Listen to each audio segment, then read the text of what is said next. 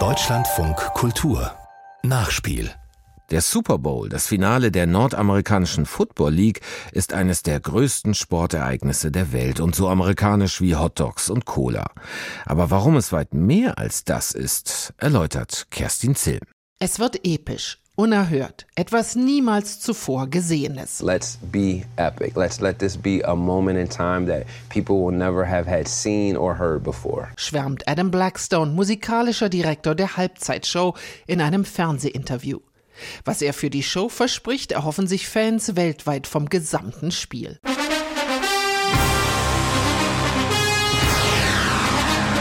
Eins ist klar, es wird mal wieder ein Super Bowl der Superlative. Teuersten Tickets, inklusive Hotel, Flug, Bier und Hotdog, werden Zuschauer im Durchschnitt gut 8000 Dollar ausgeben. Die höchsten Wetten, insgesamt mehr als eine Milliarde Dollar. Die überraschendsten Werbespots für einen Rekordpreis. 7 Millionen für 30 Sekunden. Dazu ein humpelnder Quarterback, zwei Brüder in den gegnerischen Teams und ihre Eltern im Ausnahmezustand. Travis Kelsey spielt für Kansas, sein zwei Jahre älterer Bruder Jason für Philadelphia. Mutter Donna leidet jetzt schon. Ein Traum werde wahr, aber auch ihre größte Angst, denn einer von beiden müsse verlieren und beide seien darin richtig schlecht. Das sind allerdings kleine Sorgen im Vergleich zu dem, was die Stimmung komplett verderben und zu schweren Konsequenzen für die Liga hätte führen können. Denn am 2. Januar wurde ein NFL-Albtraum wahr. Shocking breaking news. What appears to be a very Very serious injury in tonight's Monday Night Football game. Vor Millionen Zuschauern kollabierte Buffalo Bills-Spieler DeMar Hamlin nach einem Routine-Tackle auf dem Feld.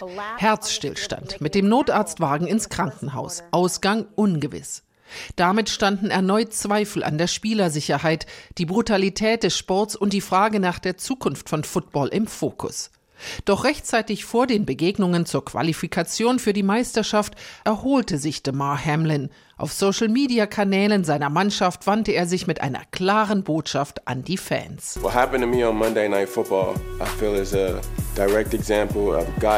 Was mir passiert ist, war ein Zeichen Gottes, meine Leidenschaft und Liebe für das Spiel mit der Welt zu teilen. Wovon ihr auch träumt. Es kann wahr werden, wenn ihr daran glaubt und dafür arbeitet, egal was euch passiert. Das Aufatmen der Ligaleitung war im ganzen Land zu hören. Die Diskussion um Spielersicherheit wieder einmal aus den Schlagzeilen verdrängt. Wie auch Debatten über eine neue Studie, wonach Afroamerikaner in der Regel körperlich gefährlichere Mannschaftspositionen zugeteilt bekommen als ihre weißen Mitspieler. Oder die Frage, warum noch immer nur zwei NFL-Teams von schwarzen Trainern gemanagt werden. Immerhin, zum ersten Mal in der Liga-Geschichte treffen im Super Bowl zwei afroamerikanische Quarterbacks aufeinander. Jalen Hurts von den Eagles und für Kansas der am Knöchel verletzte Patrick Mahomes. Und für die Halftime-Show hat die NFL den Super Coup gelandet.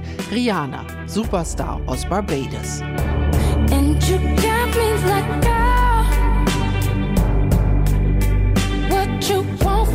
Seit sechs Jahren warten Fans auf ein neues Album. Mutter ist Rihanna inzwischen geworden und Chefin eines Mode- und Make-up-Imperiums. Der Super Bowl, sagt sie, das ist der Traum aller Entertainer.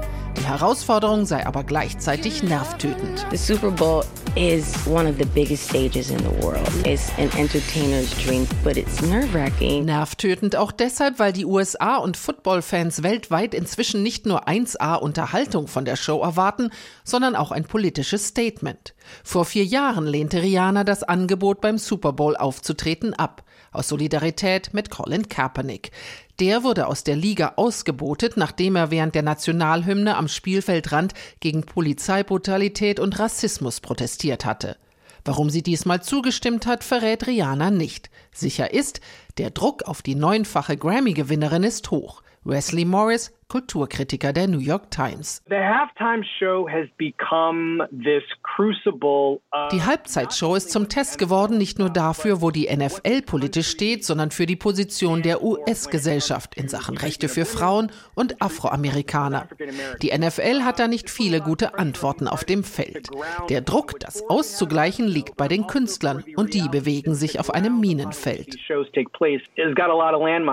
Rihanna ist sich dessen natürlich auch bewusst. Sie sagt, nur eine Herausforderung wie diese konnte sie von ihrem Baby wegholen. Being a new mom, nothing would have gotten me out the house if it wasn't a challenge like that. Ihren Fans verspricht sie, die Halftime-Show wird garantiert kein Wiegenlied. Not a lullaby. My fans would kill me. They waited this long for a lullaby.